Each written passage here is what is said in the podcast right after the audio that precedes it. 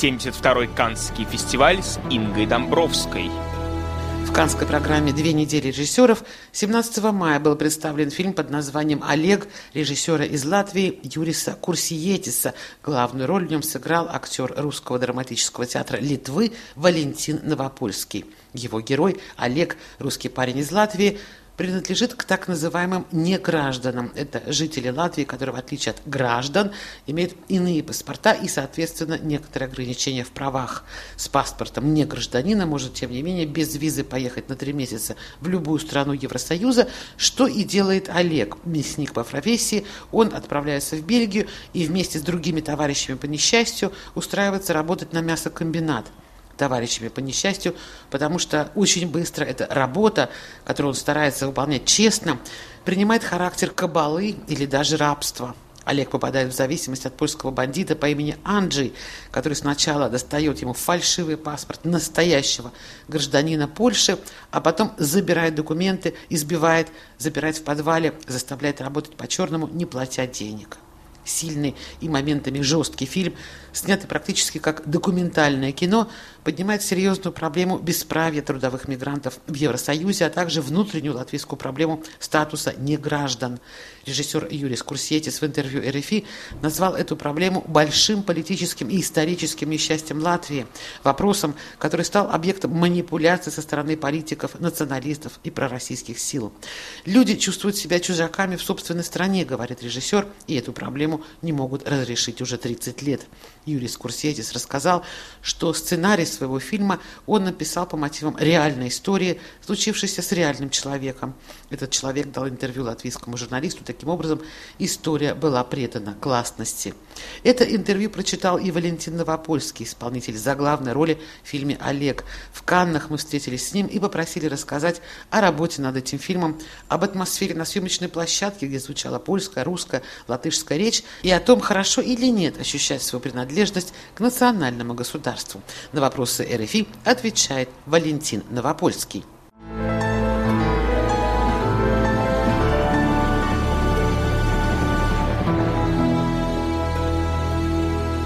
Валентин, угу. я понимаю, что вы живете в Литве, э, режиссер из Латвии, а герой русскоязычный латыш, но для вас, когда вы играли эту роль, были какие-то реальные, может быть, истории, которые вас вдохновляли? Вокруг вас вы же видите наверняка, что происходит. Вы знаете, наверное, нет. Ну, единственное, что этот фильм, он основан на реальной истории, и, и Юрис, э, хотя он дал мне прочитать интервью этого парня позже гораздо, в середине где-то процесса. Чтобы не как-то не Ну влиять. да, наверное, я не знаю почему, но так, так получилось. То есть для меня это всегда была больше история не про иммигранта, конечно, больше про просто про человека, про его внутренние какие-то пути.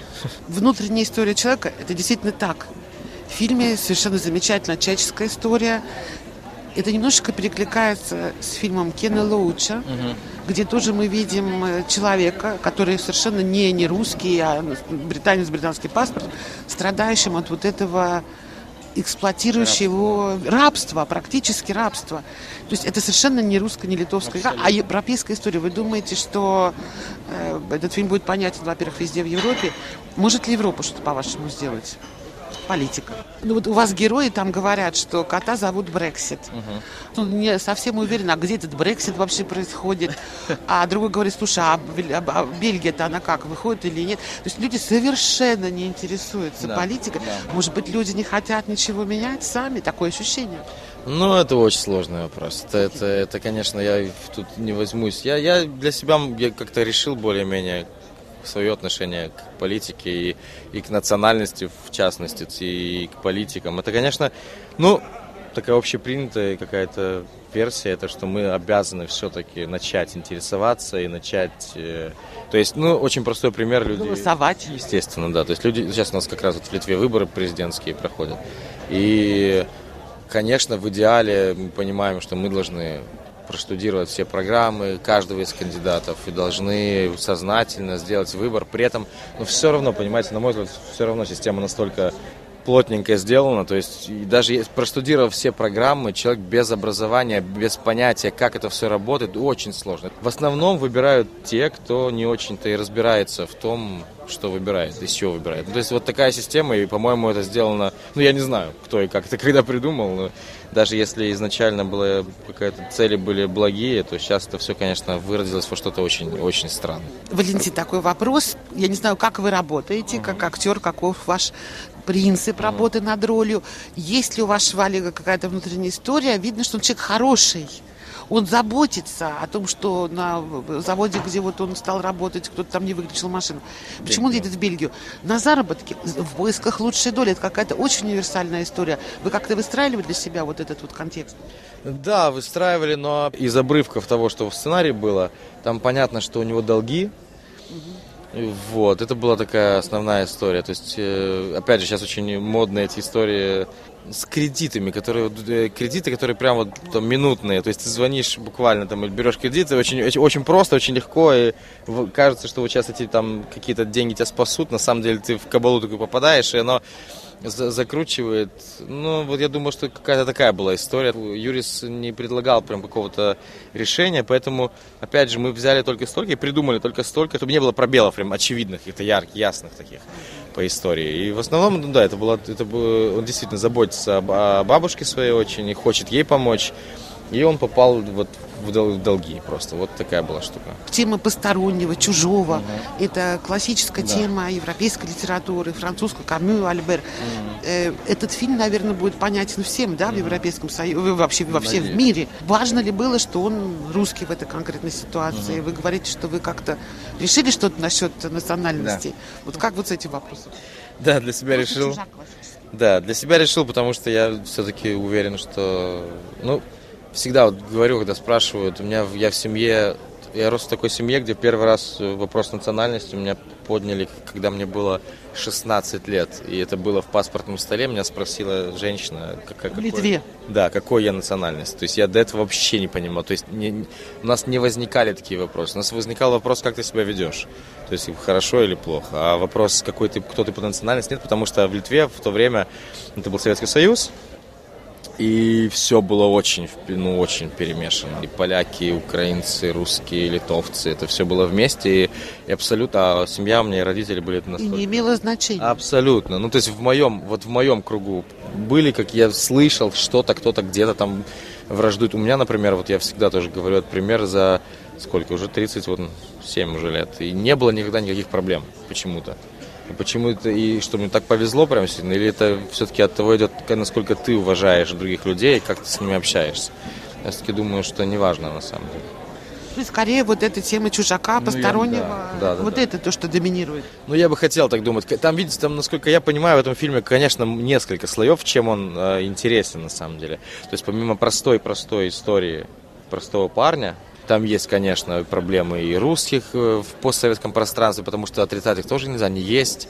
То есть, и, безусловно, это тоже и просто чужого человека, и, и проблема становления мужчины как, как, как такового, то есть парня, и очень много, правда. Все вместе, и этим он интересен, думаю, этим, этим он интересен. Такое ощущение, что чужаки скорее, вот эти все люди, которые его окружают, он носитель традиционных человеческих ценностей. Да, да, да, и это абсолютно не связано с национальностью. И как вы работали с замечательным Давидом Огородником, который вот играет поляка, который третирует вашего героя, очень известный польский актер, у Павликовского снимался. У вас очень жесткие такие сцены вдвоем. Как это было? Ну, здорово. Ну что, у меня нет э, столько опыта, сколько у Давида, конечно, и он э, очень харизматичный, очень, он прям ворвался в наш фильм и очень много брал на себя внимания и в хорошем смысле. И ну, такой он, не знаю, мне он очень, очень помогал, конечно, именно тем, что он просто хорошо работал рядом. Это очень здорово. И ну, когда первый раз я его увидел, я помню, мы были в Латвии, в Риге, в офисе, и он просто ворвался, значит, в, в офис.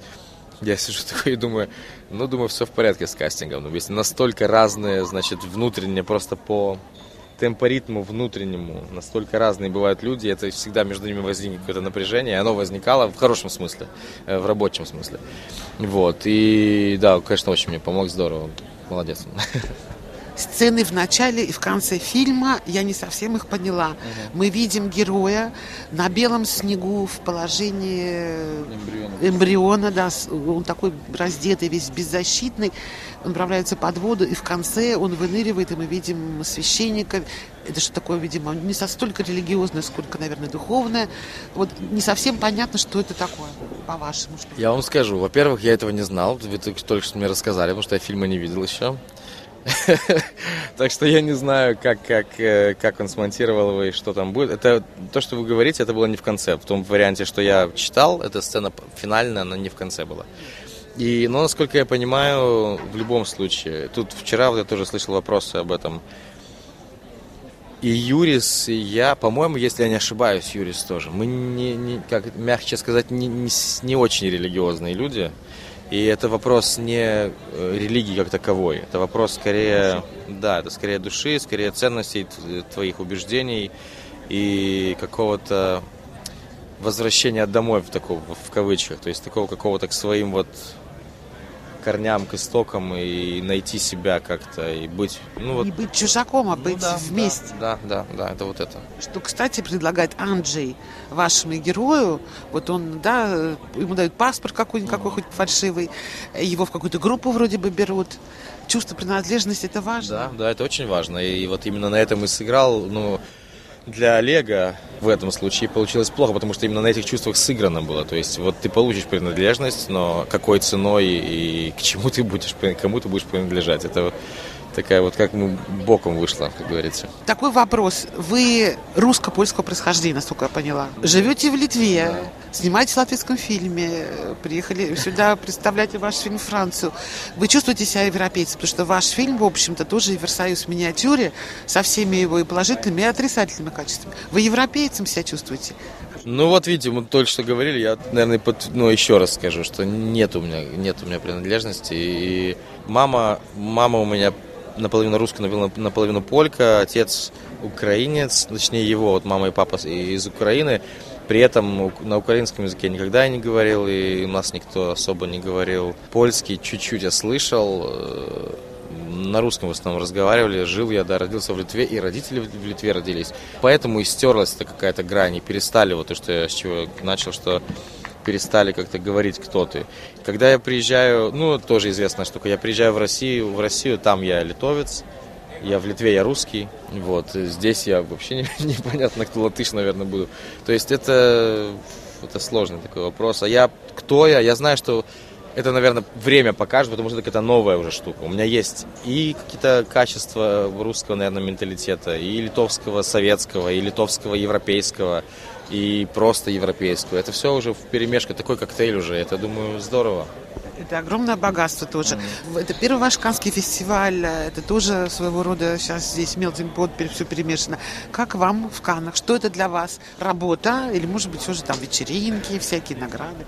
Ну, честно сказать, это, конечно, я очень не хотел ехать и, и очень просил, чтобы меня не брали сюда. Почему? Ну, банальная такая вещь, это многие, я знаю, актеры говорят, э, нашу свою работу я сделал. То есть я снялся в кино, дальше вы монтируете, вы делаете, что хотите. И то кино это не совсем моя работа. Моя прямая работа это Русский драматический театр Литвы в городе Вильнюс, где я постоянно работаю, много работаю, и другие театры тоже. Вот там, там моя настоящая жизнь. А это, знаете, такой, ну, такая блажь немножко, мне сейчас так кажется. То есть я приехал, вот что-то вот два-три интервью дал, уехал, все, и, и забыли это дело. И я вернусь домой, в свой театр, к своей дочке, и и вот там оно, мне кажется, что немножко уходит какое-то настоящее мое. Но может я не прав. То есть я, видите, это первый опыт, поэтому может, может я не прав. Для вас театр, наверное, ваше главное, а не кино. Ну, пока это точно так, потому что это кино, это, опять же, мне вот очень смешно, продюсер сказал, я сказал ему, я не хочу ехать. Он так посмотрел на меня и говорит, слушай, не выпендривайся. Первый и последний раз в жизни. Так что, ну, вот такое отношение у нас. Это на самом деле большая удача и для латышского кино, и для, для литовского тоже попасть сюда. Потому что мы как бы все равно Литва, она сопродюсер, и я все равно литовец считаюсь. То есть это, ну, большая удача, наверное, для, может быть, может, они какие-то дорожки-то проторят, то есть с кем-то может познакомиться, может, завяжут какие-то контакты, связи. И если это удастся, то, конечно, это очень здорово, и слава богу. А все же любите ли вы кино вообще как явление? Может быть, мы находимся во Франции, это страннородное кино, у вас есть какие-то, может быть, французские любимые авторы, кто-то, кто вас э, вдохновляет, может быть, в драматургии французской, что-то такое есть, поскольку вы больше в театре работаете? Да, есть, есть. Конечно, я и Камю очень-очень люблю, я и современных, вот Эрик Эммануэль Шмидт такой есть драматург, очень тоже мной любимый. У нас в театре несколько спектаклей даже его шло. И ну и много-много и кино французского, и, и литературы, но в целом живу ли я кино? Ну, у меня на самом деле очень много работы в театре, и я с удовольствием смотрю кино, если у меня есть время. Но до меня доходят, знаете, крупицы такие какие-то вот, из, если в год же безумное количество фильмов просто выходит, но вот один, два, три доходят, которые вот, и они всегда достойны внимания, потому что они через большое-большое количество фильтров пошли, знакомых, каких-то фестивалей, друзей, чего-то, и вот доходит уже, ты посмотришь, и точно это будет очень хорошо. Ачу, спасибо большое. Прошу. Прошу. На вопрос РФИ отвечал Валентин Новопольский, исполнитель главной роли в латвийском фильме «Олег», который был показан в Канской программе «Две недели режиссеров».